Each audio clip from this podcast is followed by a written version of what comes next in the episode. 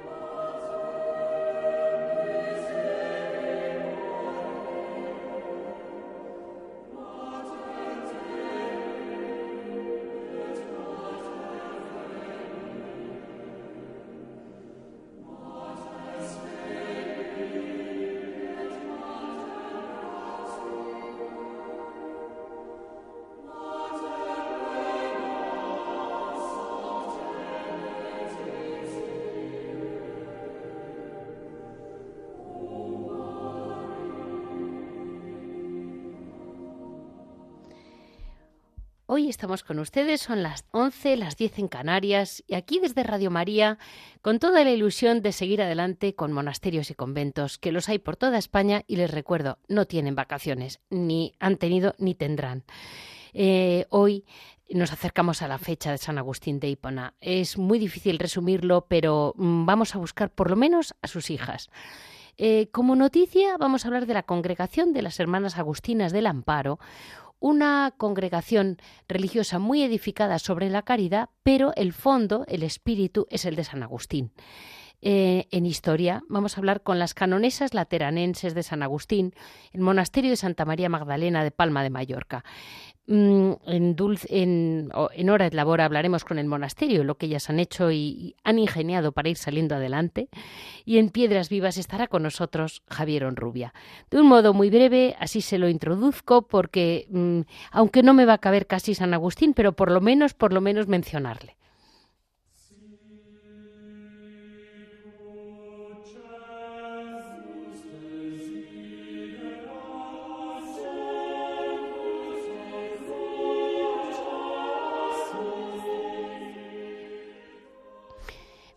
Hoy em, la biografía, hoy es San Agustín. O vamos, estamos celebrando, porque un día de estos empezamos, el, gran día del, gran eh, doctor de la Iglesia. Es comúnmente conocido como el doctor de la gracia, porque realmente es un hombre que solo con frases sueltas eh, es una oración constante la que ofrece. No les voy a contar la, biografía una a una, que imagino que en otros programas de Radio María se la explicarán con detalle y bien hecha. Yo les explico la parte pues más contemplativa que tuvo este hombre a mí lo que más me impresiona es, lo primero, que además de su conversión, que el libro de las conversiones de San Agustín, llamado Confesiones de San Agustín, es cuando él confiesa su vida. Y así empieza, Grande eres tú, oh Señor, digno de alabanza, tú nos has creado para ti. Así arranca.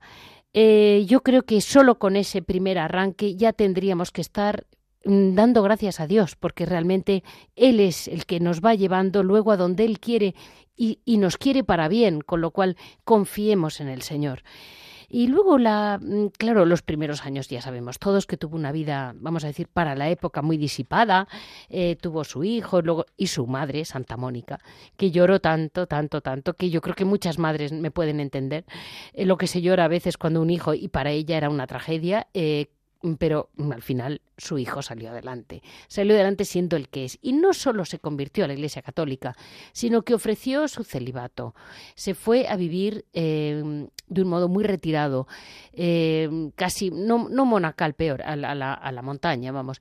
Y, bajó a la, a la, iglesia pues, a recibir los sacramentos. Y mm, el sacerdote eh, discretamente dijo a todo el pueblo en el sermón que necesitaban un sacerdote, que necesitaban un sacerdote. Y así se le aclamó y el propio mm, fue el propio pueblo de la Iglesia quien pidió que por favor eh, se le ordenara sacerdote. Se le ordenó, como comprenderán en unos pocos años, ya era un obispo porque estaba preparadísimo. Eh, él se centró mucho en cuidar a la gente, en la imagen mm, de sacerdote que había querido nuestro Señor. Él es un hombre muy influido por San Pablo, con lo cual toda su vida está muy centrada en lo que realmente el pueblo de Dios necesitaba y, siempre, siempre edificado sobre la oración, y a través de la oración.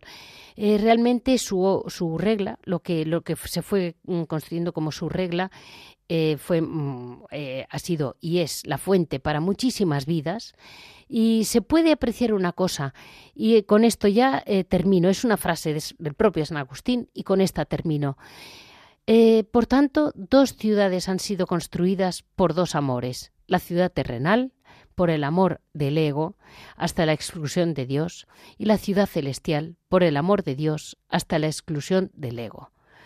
Una se vanagloria de sí mismo, la otra se vanagloria en el Señor. Una busca la gloria del hombre o la otra la encuentra su mayor gloria en el testimonio de la conciencia de Dios. Así vamos a dar paso desde el día que él fallece, que estamos hablando de, mm, bueno, de principios del siglo de la Iglesia, a hoy.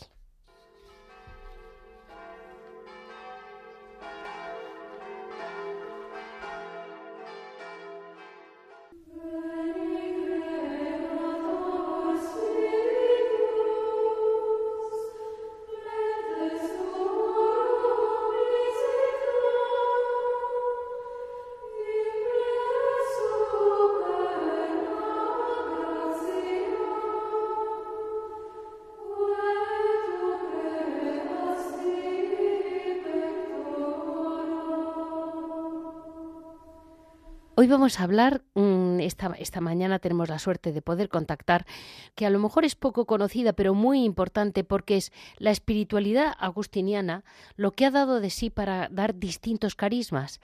Hoy vamos a hablar con la secretaria general, que es eh, Sor Soledad, eh, en las Agustinas, hermanas Agustinas del Amparo es dentro del siglo XIX esa gran necesidad que tuvo la Iglesia de caridad a chorros y cómo nacieron ellas con el fondo de San Agustín y al mismo tiempo pues la vida eh, que en aquel momento y hoy porque realmente se han dedicado a la caridad enormemente. Y ahí está eh, Sor Soledad la secretaria general. Muy buenos días Sor Soledad. Buenos días. Muchas gracias por estar con nosotros porque Ustedes son mm, deben de estar ocupadísimas. Me perdona porque porque bueno, porque Radio María por otro lado sabe que las quieren siempre mucho. Miren, madre, eh, a mí me impresionó porque yo estaba buscando, ya sabe que este programa es sobre la clausura más clausura, y estaba buscando, y bueno, pues siempre miras con un cierta, cierta pena, ¿no? Los em, grandes monasterios españoles por toda España, que se cierran y tal. Y lo único que a mí me preocupa siempre es que la utilización del monasterio sea digna, entre comillas, y cuando digo digna, yo digo religiosa, sí lo digo claramente. Em, prefiero que sea una sala de conciertos que una discoteca, de acuerdo, pero mm, todo lo que es centro comercial me duele, me duele. Y me hace mucha ilusión que en España está viendo gente como ustedes, que bueno, una, una mm, congregación joven que coge adelante pues las ruinas de un gran monasterio de Agustinas. Muy buenos días, madre. Nos va a contar usted un poquito cómo ha sido ese recorrido. Bueno, pues eh, el monasterio de la Concepción eh, está situado en el casco histórico de Palma. Y haciendo un poquitín de historia, diremos que esta casa es la continuadora del monasterio del Puy de Poyensa, cuya comunidad se vio obligada en 1564 a trasladarse a Palma a causa de las disposiciones del Concilio de Trento. Vale. A la llegada a Palma se alojaron en una casa y el hospital de San, Santo Antonio de Diana. Entonces, eh, esta situación les obligó a comprar unos terrenos para levantar un monasterio que estaría dedicado a la Purísima Concepción y allí se trasladaron las monjas. Inicialmente ya allí tuvieron un gran cambio, un cambio muy radical. Sí, entonces, bueno, adaptaron las casas que habían adquirido para las nuevas necesidades de la comunidad monástica y al tiempo comenzó la construcción de la iglesia de nueva planta y las diferentes dependencias conventuales. Aún no había terminado aquella iglesia en 1608 y se decidió la construcción de una nueva, más amplia, por lo que se adquirió un nuevo terreno, colocándose la primera piedra en 1614 y comenzaba la construcción que se alargó hasta finales del siglo. Durante el siglo XIX se produjeron acontecimientos muy adversos para el monasterio, claro. ya que en 1812 hubo un intento de expulsión con el fin de utilizar el lugar como hospital militar y en 1821 con la exclaustración temporal y en, y en el 36 se decretó una profunda reorganización de las casas monásticas, las masculinas sufrieron directamente la supresión con la desamortización de Mendizábal En cambio, las femeninas pudieron continuar pero con cambios muy profundos. Qué cosa, se había, madre. Sí, sí, se había historia. que solo debía existir una casa para monjas de la misma orden en cada ciudad. Ah, vale. en, Palma, en Palma las agustinas mantenían cinco establecimientos. El de Santa, Santa Margalida, el de la Misericordia, que ya no existe, sí. el de Santa Magdalena, vale. el de la Consolación, vale. y allí nuestra congregación abrió una escuela para niñas pobres en 1864, ya que el ayuntamiento se había apropiado y nos cedió una parte del convento, medio en ruinas, que tuvimos que reparar, y en 1868 pues con el derrocamiento de la monarquía nos echaron a... Mire, eso, eh, Soledad, cuando las oigo, hay una cosa que da paz. No estamos en los peores tiempos, nos, nos ha pasado de todo. Sí, sí. Entonces, eh, este, este convento estaba situado en la Plaza Cuadrado y se denominaba Ses Mongetes, por haber, por haber sido fundadas por un canon en 1610 y la iglesia probablemente sea de la misma. Pero al ser extinguida la comunidad, cuando nos mandaron fuera, sí. el edificio del convento pasó a ser propiedad del ayuntamiento. Y bueno, incluso dice que era muy austera y muy sencilla y que incluso la campana estaba grabada. Uy. El solar estuvo ocupado hasta 1887 por el antiguo convento de la Consolación, que con otros edificios formaba una manzana. Pero en abril del 84 el ayuntamiento aprobó el pliego de condiciones para la subasta del derribo del mencionado convento. Esta plaza era conocida con el nombre de Ses Mongetes y actualmente es la Plaza Cuadrada. Vale. Y, Entonces, y bueno, y, lo, y, luego la Concepción, de, sí. de ahí pasó el, el, otro, el quinto, sí. pasó a la Concepción que recibió la mitad de la comunidad de la Consolación que se habían ido sí. y la mitad del de Santa Margalida. Vale, vale. Y madre, dígame una cosa, la, la mmm, congregación suya, Agustinas, hermanas Agustinas del Amparo, Agustinas Hermanas del Amparo. Del eh, Amparo, sí. La palabra del Amparo me, me, me hace, me, me, resulta muy de la, del siglo XIX. Su, su gran fundador, eh, ni apoyo por aquí, era, era Sebastián Gil Vives, Sebastián Gil, sí. de la sí, zona. Sí. Y, y, realmente su gran inquietud era mmm, con la espiritualidad de San Agustín conseguir amparar a la gente que tanto lo necesitaba. Sí, sí. El siglo XIX fue un siglo muy... Hubo muchísimas fundaciones de religiosas por la necesidad que había de amparar, porque fue un siglo muy convulso entre guerras, epidemias sí. y desastres, cambios de gobierno, fue desastroso. Sí. Entonces él empezó a trabajar en la inclusa con los niños abandonados. Entendido. Y entonces quiso amparar y nos quiso Agustinas desde, desde antes de fundarnos. Bien, bien. Y ahora, madre, eh, yo creo, muchas veces he pensado que ahora la humanidad lo que necesita, más que amparo material, es posible que el Estado esté proporcionando, regulín, ¿eh? porque en las calles sigue habiendo mucha gente, pero bueno, pero eh, hay un desamparo total espiritual. Sí, total. Total, porque hay gente que sí, hay chicos que, que tenerlo eh, materialmente lo tienen todo, pero, pero, pero es que no, no tienen sentido sus vidas, entonces al final son vidas muy tristes. Les falta lo principal, agarrarse a Por alguien supuesto. con mayúscula. Por supuesto. Y entonces, madre, ustedes lo que han hecho es un centro de espiritualidad agustiniana. Bueno, está en proyecto a corto plazo. Vale. Está en proyecto porque las, las monjas que había hasta 1994 que Sí. nos lanzaron un SOS porque ya ellas ya no podían. Vale. Entonces, bueno, nosotros fuimos a ayudarlas, a ampararlas porque era, necesitaban amparo y luego entre la federación suya, eh, el general de la orden, el obispo, bueno, llegaron a un acuerdo, pero sobre todo la federación dijo que nos cuidáramos de ellas que ellas pudieran seguir con el mismo estado de vida, estilo de vida, sí. que estuvieran tranquilas, que pudieran rezar y hacer lo que habían hecho siempre, y que al fallecer la última nos cedían el monasterio. Me parece precioso, ¿eh, madre? Porque Entonces, es, tiene mucho sí, valor sí. por las dos partes. Sí, se llevó a cabo. Claro, para nosotros era una, Uf, un horror. Un, una cosa nueva, lo, lo, aceptamos con ilusión, pero con mucha preocupación, porque claro. era una experiencia nueva, ¿no? Claro, totalmente. Y bueno, pues allí estuvimos atendiéndolas hasta que murió la última y bueno, pues luego, pues con todos los permisos legales y todo lo que hizo falta, sí. la federación nos dijo, como las habéis llevado con tanto mimo y tanta dedicación y nosotras no podemos porque tampoco estaban faltas de vocaciones, bueno, pues se hizo la cesión con la finalidad de que lo que decía usted al principio, que no se convirtiera en una discoteca ni en un hotel, en algo mejor, siguiera el mismo. Entonces, nosotros como pertenecientes a la Orden de San Agustín, vemos que la espiritualidad agustiniana tiene una riqueza inimaginable. Es increíble. Es preciso que cada día profundicemos en ella. Sí considerando las pautas de vida que han experimentado ya muchos hombres y mujeres a lo largo de la historia y que con su testimonio heroico han marcado el sendero que como cristianos debemos recorrer en ruta. Entonces, uno de los proyectos de la congregación a corto plazo está previsto que el monasterio se convierta en un centro de espiritualidad agustiniana abierto a grupos diversos, ya que es un remanso de paz y silencio en el centro de Palma, y por eso se han llevado a cabo unas obras de adaptación y remodelación,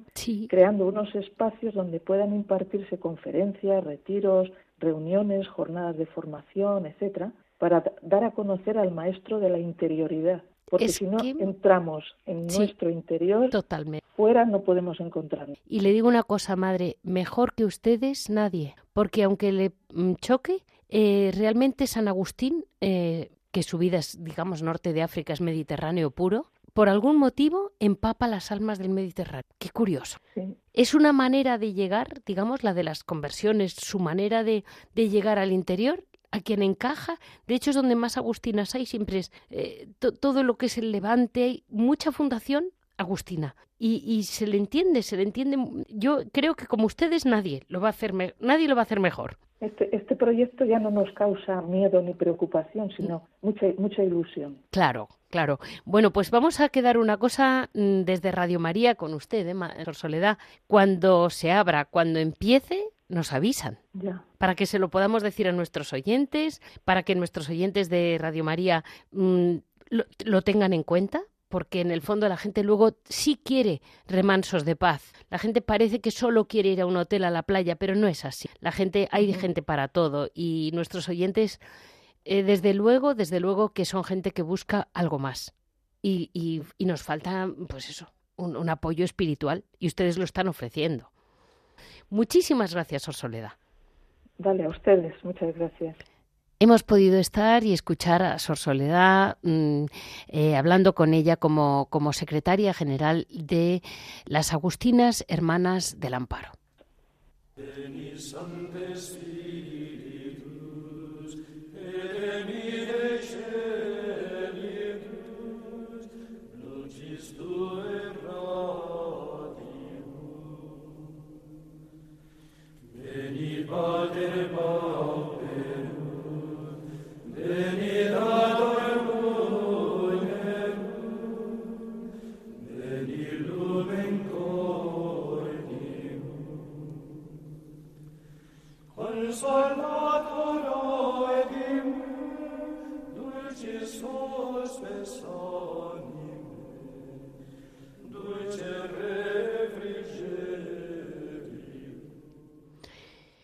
Pues en esta parte de historia y con carisma, eh, yo quería hablarles hoy de una de las ramas principales de las de las de la Orden de San Agustín, que no es eh, no son las agustinas exactamente, sino una mm, la preciosidad que son las canonesas regulares mm, lateranenses de San Agustín. Y ustedes la primera pregunta es ¿qué significa ser canónica? Bueno, pues mm, en la vida consagrada, mm, cada familia espiritual tiene su especialidad, de alguna manera. Y la expresión del monasterio sería eh, más que para monjas y monjes, más que ser una religión cerrada, era em, alrededor de las parroquias de las, primerísimas comunidades cristianas. Estamos hablando de tiempos de San Agustín. Se crean pequeños grupos de vírgenes consagradas y a ellas tuvo mucho interés San Agustín que se regularan un poco una vida, que tuvieran una vida ordenada eh, juntas. Y entonces así es como muy poco a poco eh, nace la, la, orden canónica de Santa Magdalena, que que fueran pues mujeres arrepentidas que se unían a un al monasterio de Santa Magdalena. Eh, la historia es preciosa, es cómo, digamos, regular, organizar la vida de las, de las mujeres que ya ya tenían una vida muy religiosa alrededor mm, de la iglesia. Su gran preocupación la Iglesia, porque realmente mm, son es un, las, las canónicas se tienen que preocupar. Su papel principal no es solo su propia orden o su camino, no están cerrados, no es monial, como dicen ellas, sino que al ser canonesas tienen mucha preocupación por el servicio litúrgico y eclesial de la Iglesia. Yo diría que, por decirlo muy deprisa, mm, tiene los puntos principales. Sería la oración, eh, con los cuatro aspectos básicos, ¿no? Su gran maestro interior es San Agustín. Eh, ese mm, quienes no tienen más que una sola alma y un solo corazón hacia Dios no pueden sino alabarle con una sola voz. Esa alabanza constante de San Agustín, ellas lo copian en el acto. Entonces ellas tienen su horario de oración, su horario de alabanza, básicamente, y la oración para ellas, como contemplativas, es realmente mm, el alimento diario. La fraternidad, que toda congregación unida, eh, enraizada en el espíritu de San Agustín, no puede ser de otro modo. Esa unidad constante de las hermanas, que es una unidad que al mismo tiempo, se lo comento, es, es una unidad muy libre, es una unidad que tienen desde el principio. Eh, de todos modos, ellas no, no, no profesan pobreza, no tienen el voto de pobreza como otros, sino de vivir sin propiedad, en común, que de algún modo exige un gran desprendimiento. Esto nos lo va a explicar ahora mucho mejor la Madre Pilar, que es la priora y es la que lo vive a diario, pero mm, yo les estoy introduciendo, como hago siempre, el espíritu eclesial. Es decir, ellas son muy diocesanas. Ella lo que les preocupa mucho es la iglesia diocesana eh, de Palma, en, este caso. Cada una tendrá su... Mm, la iglesia diocesana siempre ha estado dividida en, en, geográficamente y en este caso ellas seguramente apoyarán a, la iglesia de Palma de Mallorca. Eh, estamos hablando, no olvidemos, de las lateranenses de San Agustín, del monasterio de Santa Magdalena, en, en Palma de Mallorca, con lo cual Palma, que siempre ha sido una iglesia, una iglesia muy rica, porque aunque eh, creemos que Palma, visto desde fuera, es un sitio de vacaciones. No es ningún sitio de vacaciones. La ciudad de Palma es maravillosa y ha dado muchísimos intelectuales y sobre todo santos. Entonces es muy impresionante cuando la gente vaya a la playa que sepa que en el centro de la ciudad y en muchos rincones de, la, en Valdemosa, en toda la, isla, están las almas rezando, con lo cual yo creo que, que es muy importante para nosotros saber la riqueza espiritual que tiene la isla. La historia, pues, es una historia larguísima, eh, las raíces de la vida canonial se hunde en los tiempos patrísticos, como escriben muy bien las madres. Empieza con la misma vida de la Iglesia, porque en el fondo eh, la ilusión de ser em, monjas, eh, de no ser monjas, de ser mujeres entregadas totalmente al Señor, ha existido siempre. Y eso existirá, y eso, aunque nos lo quieran anular, es, es, imposible. Eso es, está ahí en el corazón del hombre. y ahí están. Ahí están ellas con, un, con una regulación muy lógica, muy serena, porque al mismo tiempo apoyan todo lo que es el tema litúrgico, eclesiástico general, desde su oración, está claro. Em, y luego tienen un punto muy importante que es la acogida. Nuestra canónica, así es como se llaman los monasterios de las, eh, de las hermanas, es nuestra canónica intenta ser una casa de oración compartida, así es como ellas lo llaman. Eso quiere decir que hasta que cuando llegó el concilio de Trento se quiso regular de algún modo, de un modo más estricto, lo que es la clausura papal y lo que no. Pero estas congregaciones religiosas, órdenes religiosas que ya existían, porque las canonesas no eran exactamente monjas de clausura, como les he explicado, y venían desde el origen de la Iglesia, es que se hunden en los tiempos de San Agustín, porque fue el propio San Agustín quien las organiza. Em, ellas no eran realmente una clausura, lo que eran mujeres muy dedicadas a la oración. Y entonces, eh, en, ese, en ese mundo les, les puedo decir que siempre tuvieron una acogida. Actualmente tienen una casa de oración donde siempre han entrado grupos eh, para, para, hacer oración y compartir el tiempo con ellas. Pero de todos modos, como yo, mm, como tenemos la, la cabeza un poco ordenada, que una monja de clausura no se la ve, pues no, tenemos que abrir nuestra cabeza a decir, no, estas no es que sean modernas y hayan quitado las rejas, no, estas no tenían eh, es, esa, esa no era su regla. Y así nos lo va a explicar porque lo tienen muy bien expresado en su página la Madre Pilar, priora actual y responsable de mucho peso de las mm, canonesas regulares lateranenses de San Agustín de Palma de Mallorca. Muy buenos días, Madre Pilar. Buenos días, doña Leticia. Mire, yo no sé si lo he explicado bien, mal o regular, porque eh, pero mm, espero que nuestros oyentes se hayan aclarado una cosa muy importante y es que no he dicho que están los restos de Santa Catalina Tomás, que me han dicho gente de Mallorca que la quieren muchísimo. Le vamos a tener que dedicar un poco más de tiempo de lo normal, porque me tiene usted que explicar, porque claro, me dicen, uy, la quiere muchísimo el pueblo de Mallorca. Y digo, ah, bueno, pues, pues vamos a hablar de ella, porque es suya, es hija, es hermana suya al final. Mire, Madre Pilar, eh, San Agustín promovió mucho la vida en común de las vírgenes consagradas a Dios, que ya existían, y creó esos pequeños grupos que nacieron bastante espontáneos, diría yo, ¿no? ¿Cuál es la diferencia, Madre, entre una monja de una orden religiosa de esa época aproximadamente, bueno, no es que son años antes, y las canonesas? Bueno, pues eh, la diferencia entre una monja perteneciente a una orden monástica sí y nosotras propiamente como canonesas o canónigas, que es lo mismo, sí. es que nosotras nacemos en el seno de la Iglesia por el deseo de las jóvenes y viudas de la Iglesia naciente que deseaban consagrarse al servicio de Dios en, la propia diócesis. Y de ahí que fueran los obispos quienes dan origen a nuestra forma de vida, consagrando la virginidad de estas, de estas candidatas para el servicio de la Iglesia local. Durante siglos ese era nuestro cometido mediante la consagración virginal que confería el obispo diocesano a cada una, pues entregaban a Dios con corazón indiviso y siempre al servicio de la iglesia local, a donde pertenecían cada una de ellas. Eh, la misión propiamente nuestra, cuál ha sido a lo largo de todo, de todo, de toda la historia de la iglesia,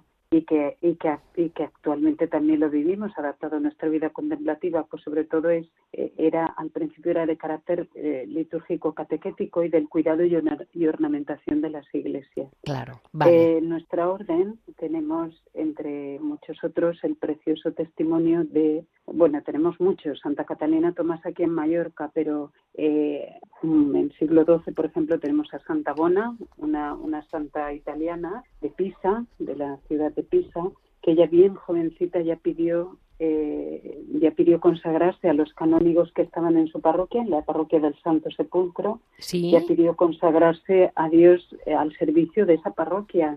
Entonces, eh, bueno, tenemos el testimonio de Santa Bona, luego en Francia tenemos la Beata Catalina de San Agustín, son, son diversos testimonios de canonesas o canónigas que se han consagrado a Dios al servicio de la iglesia local. Con el devenir de la historia, sobre todo a partir del Concilio de Trento, que es un, siglo XVI, un momento muy importante para toda la vida consagrada, en el que se nos pide a las órdenes y congregaciones femeninas o adoptar básicamente la adopción de la clausura, las canónicas regulares sí que abrazamos con amor y con y con fiel compromiso a Cristo hasta hoy eh, en la clausura, porque era lo que se nos pedía en ese momento. Pero bien es verdad que intentando seguir por esa senda de fidelidad al propio carisma y sintiendo esa llamada particular en nuestra comunidad, eh, pues hace ya casi 30 años que en Santa Magdalena de Palma de Mallorca eh, solicitamos a la Santa Sede a través de la Congregación de Religiosos la clausura constitucional.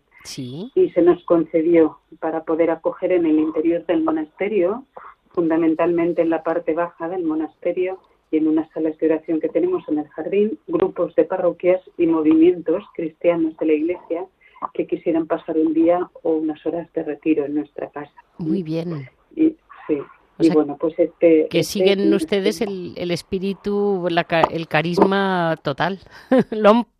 Mm, ahí está. Eh, Madre, y explíquenos esa preciosa norma, entre comillas, de San Agustín. En lo necesario, unidad en lo dudoso, libertad y siempre caridad. Con eso eh, yo creo que todos tendríamos una regla perfecta de convivencia, ¿no, madre?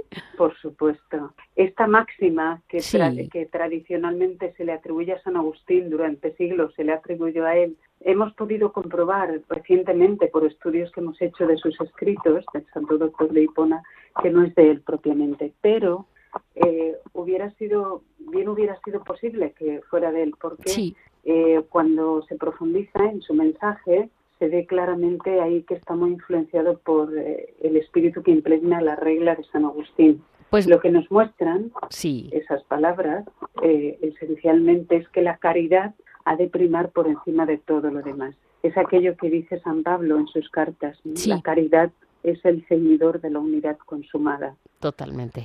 Donde hay amor, donde hay caridad, está presente Dios de manera muy diáfana, muy clara. Podemos ser diversos y diversas, todos, y más en este mundo globalizado, donde confluyen personas de distintas razas, de procedencias, y es bueno que se dé esa pluralidad. El Papa Francisco nos lo recuerda muchísimo. Sí. Y y esto sucede en los grupos humanos, en las mismas comunidades religiosas, en nuestra comunidad también, porque somos hermanas de, no solo no solo de Europa, sino de, de Asia también. Sí, claro.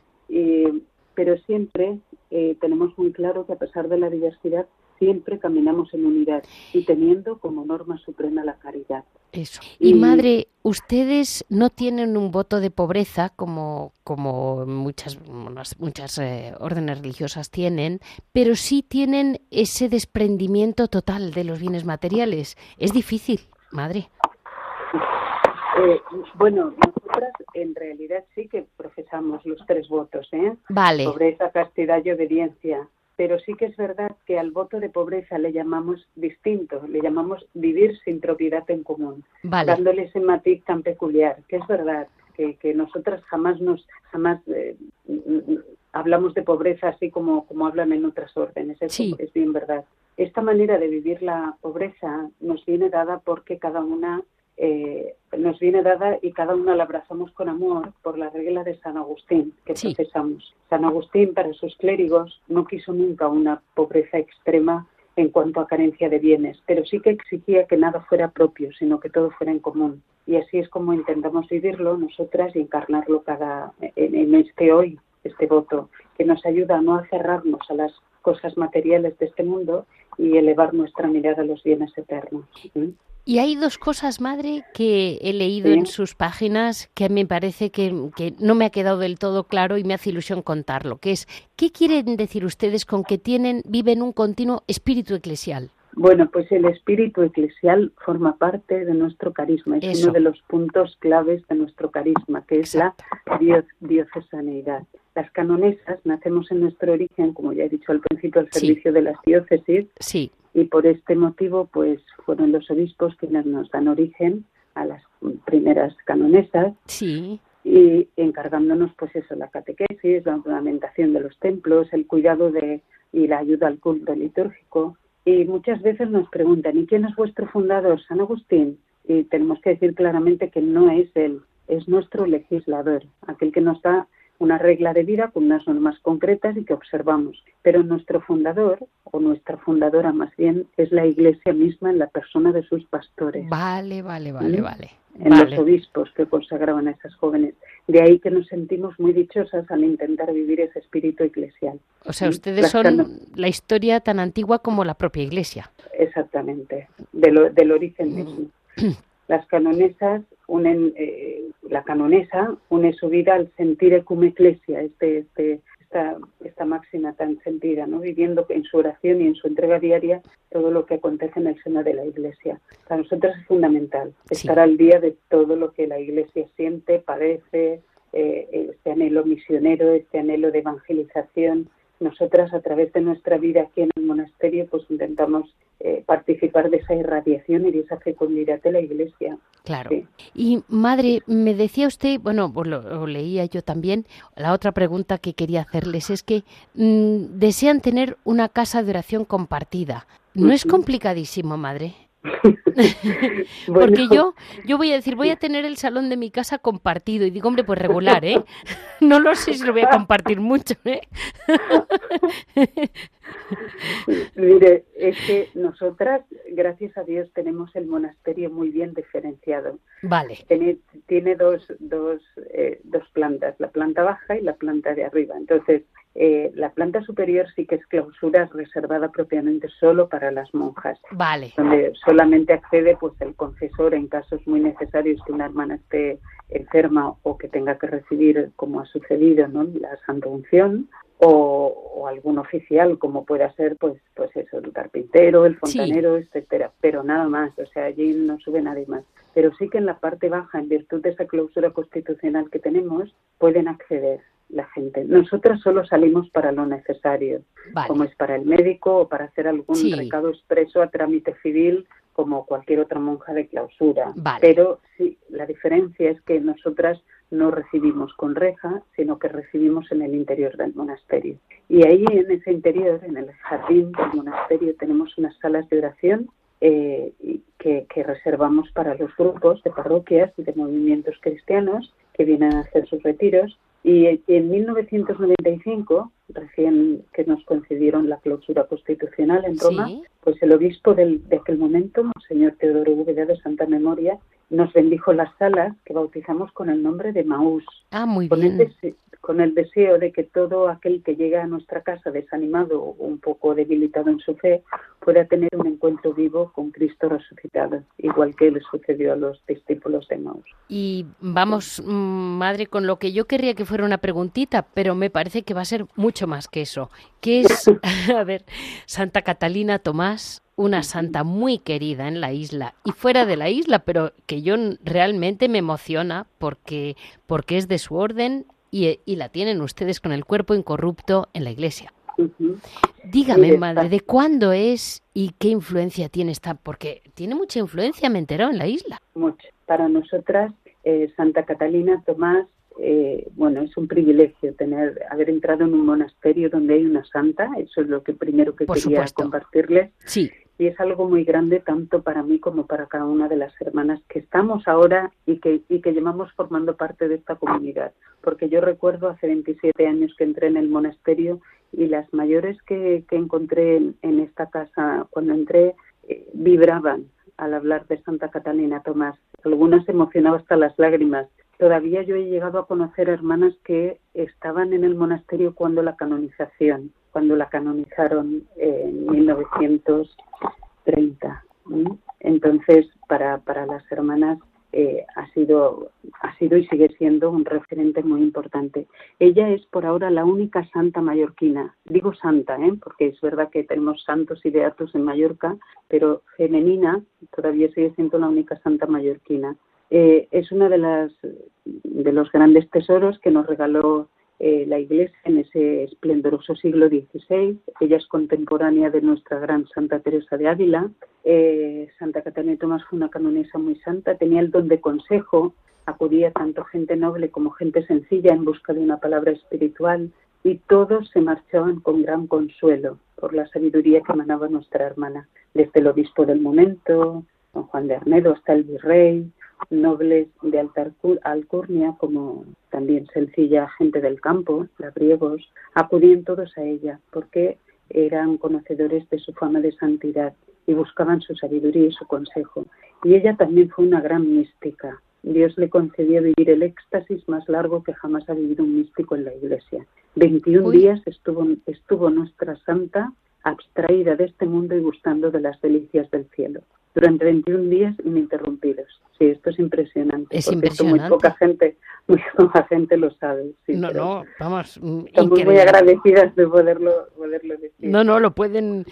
Vamos, eh, realmente es bastante. Es, es que mm, ella hizo muchísimo. Sí, sí. Su fiesta litúrgica es el 28 de julio así que estamos casi ya a punto de celebrarla. ¿eh? Vale. El día 25, festividad del apóstol Santiago, iniciamos el triduo en honor de Santa Catalina Tomás, que culmina el mismo día 28 con una solemne Eucaristía a las 11 de la mañana.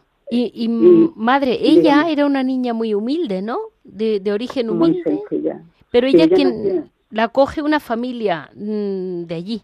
Sí, sí. Ella nace en Valdemosa sí. en, en 1531 y bueno y con solo con solo 10 años queda huérfana tanto de padre como de madre. Eso. Y, está con los tíos con unos tíos que la acogen en su finca familiar y trabajando en el campo pero poco a poco el señor la va la va haciendo entender que es que es para él que él la quiere para él. Entonces ella eh, se deja aconsejar por un padre y bueno con el tiempo viene a, a Palma a la ciudad para para ver para encontrar esa, esa vida religiosa que ella anhela vivir y como en aquel momento pues eh, por todavía mucha necesidad tanto en, la vida en la vida seglar como en la vida de los monasterios, tenían que era necesario entrar con dote en el monasterio porque las hermanas no tenían para mantener a las hermanas. Entonces, por todo le iban diciendo que no, que no, que no. Y dice la tradición que ella en la antigua plaza del mercado de la ciudad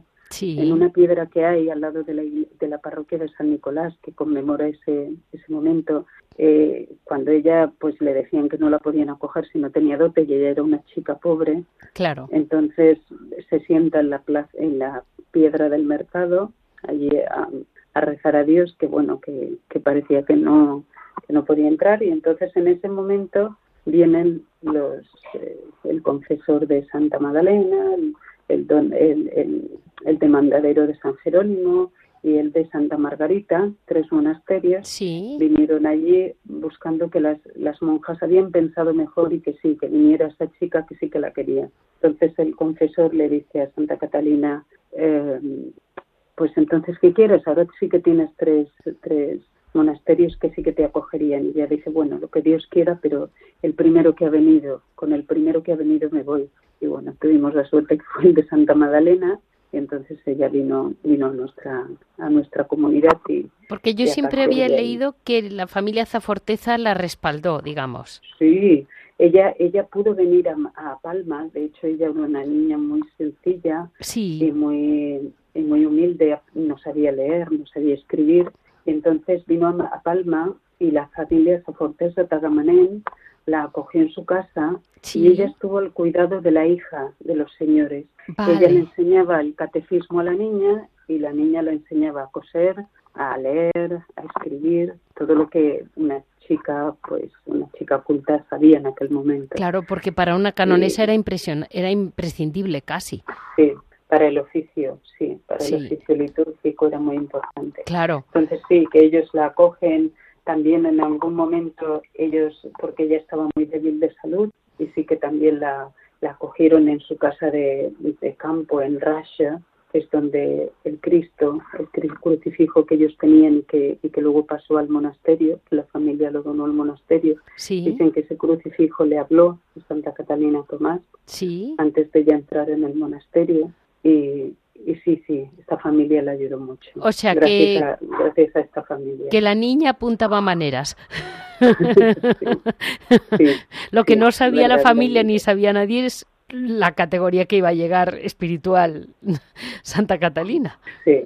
¿Y madre, les ha dejado algo escrito? Eh, conservamos de ella su carta de profesión, que la tenemos en su en la celda en su celda original, que la conservamos como un pequeño oratorio, está justo aquí en el corredor de, las celdas de las monjas, pero la de ella la mantenemos con las dos tablas donde, donde antiguamente dormían las monjas, y ahí tenemos enmarcada su carta de profesión, de su puño y letra. Vale. Luego tenemos una copia en el monasterio, en el, museo que tenemos justo abajo al lado de la capilla suya, donde está su cuerpo incorrupto, y luego conservamos dos cartas, que es lo único que tenemos eh, que se conserva manuscrito de ella, que son dos cartas dirigidas al padre Vicente Max, que era un, monje cartujo en el pueblo de Valdemosa, porque allí teníamos una cartuja. Ahora ya, ya no hay cartujos, pero sigue estando la cartuja allí. Sí. Y en esas cartas sí que ella eh, son como un breve tratado de vida espiritual.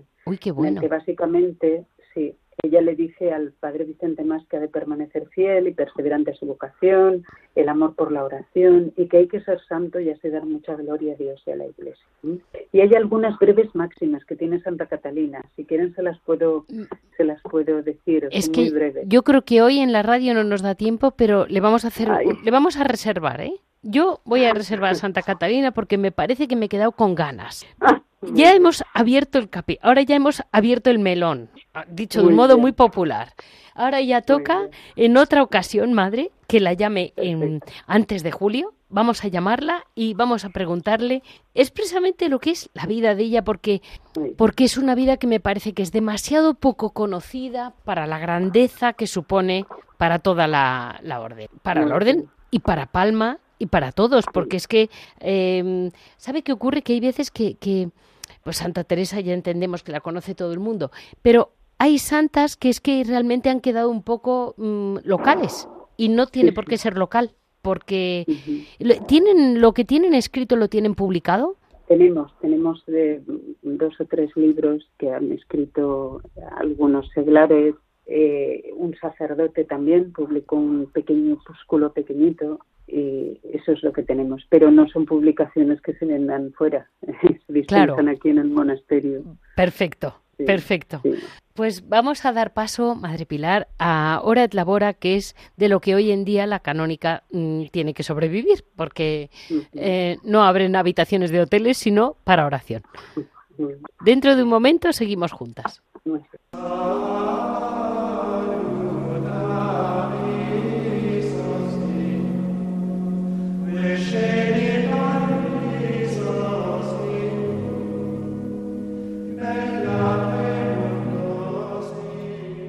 Seguimos en este apartado del programa Horas Labora para mm, con la Madre Pilar que es secretaria de la Congregación de las eh, Canonesas Lateranenses de San Agustín y me hace mucha ilusión poder comentar con ella porque realmente es una cabeza, eh, le toca eh, mucho peso como a todas las prioras de hoy en día porque la Iglesia, ella misma lo ha dicho, es una orden mm, muy muy dedicada a la vida al pulso propio de la Iglesia y claro, mm, la Iglesia está en un momento de mucha dificultad y ellas siguen, como, va como va la barca de la Iglesia, van ellas, igual, con esa misma batalla. Y nos hace mucha ilusión poder estar con usted. Muy buenos días, Madre Pilar, seguimos adelante. Buenos días. Eh, yo le quería preguntar, el monasterio tienen ustedes dulces, ¿verdad? Sí, sí. Nuestra misión eh, como contemplativas es la oración, pero está claro que nuestro trabajo para el sustento de la comunidad, pues actualmente es la elaboración de dulces. Vale. ¿Mm? Vale, pues Antiguamente sí que nos dedicábamos, pues también hacíamos algo de cerámica, porque teníamos una hermana dedicada a la cerámica, pero ya falleció. Sí. También hacíamos iconos tanto en lámina como pintados, pero esto hemos decidido dejar y centrarnos en la elaboración de dulces. ¿Y los dulces que tienen madre, cuáles son los que más, los que más, lo que más les apoya? bueno, pues eh, contando tanto los que vendemos durante el año como los que ofrecemos por Navidad y Pascua solamente, elaboramos más de 30 tipos distintos de dulces. Sí, tenemos algo que es muy propio aquí en Mallorca, que son unas cocas dulces, ah, un panecillo dulce de patata, que esto tiene tradición de, siglos en este monasterio, las cocas de Santa Magdalena. Vale. Eh, estas las, las, dispensamos cada primer viernes de mes. La gente ya sabe que se venden en, la tiendecita del monasterio y viene gente ya habitualmente a comprarlas. ¿Y cómo es su tiendecita, madre? Porque me decía que era un, entre tienda y torno, un, un mix que han hecho.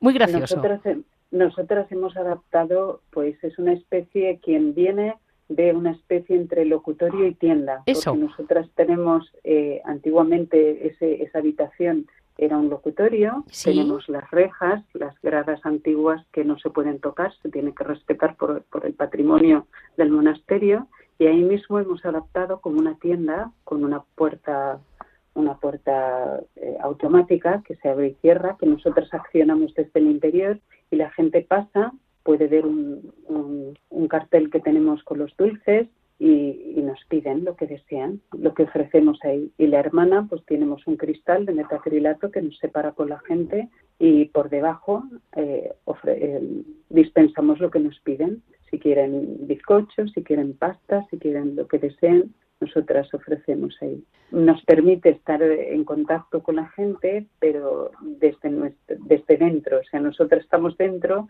la gente está fuera, pero a la misma vez no lo parece. Es muy cercana. o sea, que para alguien de la ciudad, alguien que no esté acostumbrado, ya sabe que es como una mezcla entre tienda y locutorio. Sí, sí, porque la, la comunidad está atendiendo desde el torno del monasterio. Eh, no salimos del torno, pero la gente nos puede ver, nos puede ver, pero hay la reja y el, el, metal, el, cristal de metacrilato este, transparente.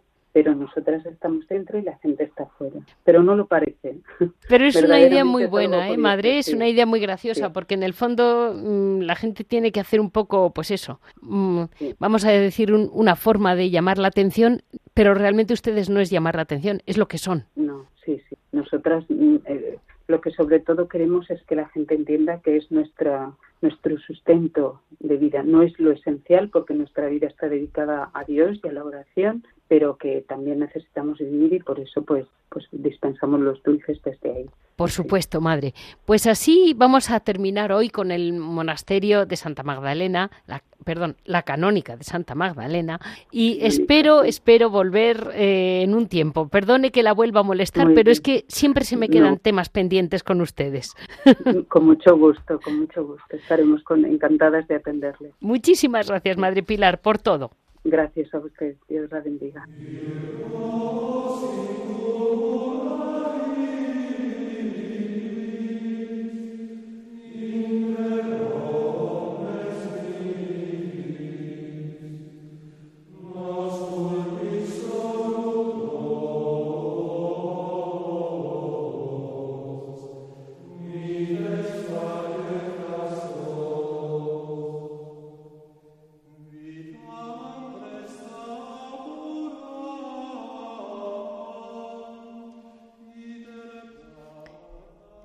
Piedras Vivas estamos con Javier, que tampoco, tampoco se dedica a tener vacaciones. Muy buenos días, Javier. Gracias por estar aquí con nosotros. Buenos días, Leticia, ¿qué tal? Pues muy bien, muy bien. Aquí, aquí mm, metiéndome dentro del mundo de San Agustín, que es mm, peor que meterse en el fondo del mar. Es infinito. Bueno, yo creo que eso requiere requiere una vida entera, ¿no? Conocer bien a San Agustín, porque además tiene tantos matices y tantas cosas, ¿no? además, eh, yo, por ejemplo, es un santo que conozco, pues yo creo que, como se dice normalmente, para andar por casa. Y, pero eh, oigo hablar de San Agustín y las cosas que he leído de él, dice, qué persona, qué vida tan apasionante. yo me río mucho ahora cuando sale la gente esta que dice, tiene una vida de aventura, tiene una vida de no sé qué, ha viajado mucho, ha, hecho no sé qué. Y la gente dice, ah, fíjate, y luego lees estos grandes santos, estos personajes, y te das cuenta de que, bueno, que, que la vida, la vida que llevaron, el itinerario de conversión, o sea, todo lo, importante y lo fundamental que, ha sido y es para la historia de, del cristianismo, ¿no? Y un personaje que dice, pues es que está vigente. Lo que pasa es que, que hay veces que yo por lo menos me da mucho miedo meterme a estudiar a estos grandes santos porque descubres tantísimas cosas y es ponerte delante de un espejo y darte cuenta de que no eres nadie, o sea, de que no eres nadie, que nos ahogamos en un vaso de agua. Javier, a mí me impresiona mucho de él que su gran libro, que fue durante mil años, hasta que nació el Kempis, eh, el gran libro de oración de, los cristianos, que era es las confesiones de San Agustín. Pero lo que más me impresiona de él es que ahora se habla de la confesión como el gran evento de la vida y ahí te has quedado. Y él no. Él sí, muy bien, tiene esa inmensa confesión, eh, conversión, pero luego sigue, sigue y sigue y sigue. Es decir, que es me convertí para llegar al cielo. claro, que el problema, lo que te decía yo antes, es que te da cierto vértigo en meterte en profundidad con estos autores, ¿no? Pero claro, es que no es solamente la conversión, que ya de por sí es importantísimo, por supuesto, pero es lo que viene después. Claro es que él es, él es, él es padre de, de frailes, es padre de monjas, ¿no? Entonces tiene unas reglas estupendas. O sea, la regla de San Agustín, por ejemplo, pues es la que es la que siguen la orden de San Jerónimo, por ejemplo, tiene la orden de San, sigue la regla de San Agustín. Muchísimas. Los Jerónimos siguen la regla de San Agustín. Hay dos grandes reglas, la de San Benito y la de San Agustín, ¿no? Entonces, claro, es una delicia leerla, ¿no? Porque está está escrita con una sencillez tú la, lees, acabas de leerla y dices, bueno, esto, esto lo podía haber escrito yo.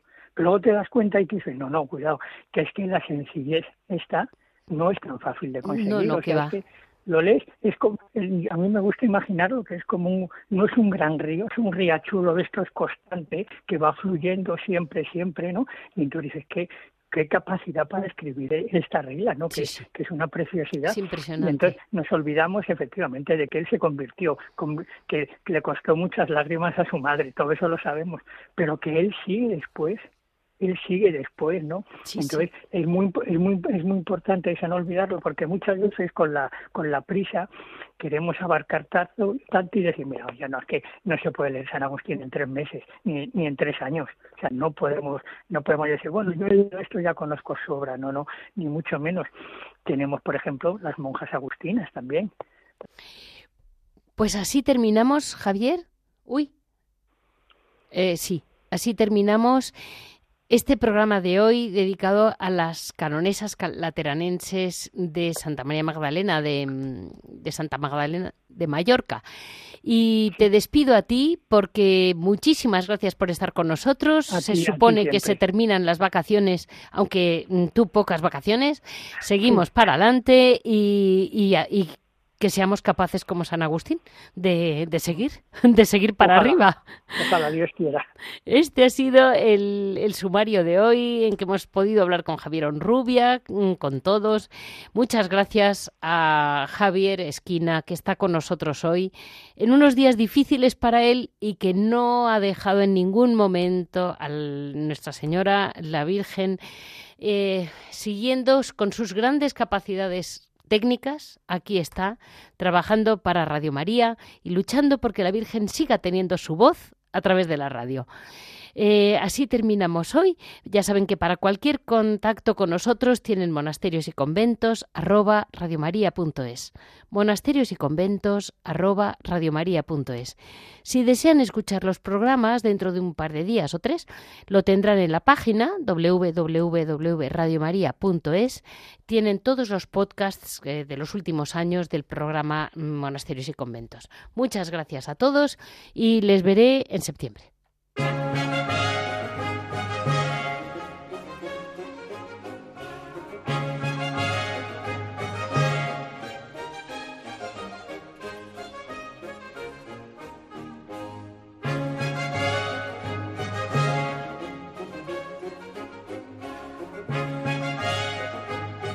Han escuchado Monasterios y Conventos, un programa dirigido por Leticia Casans.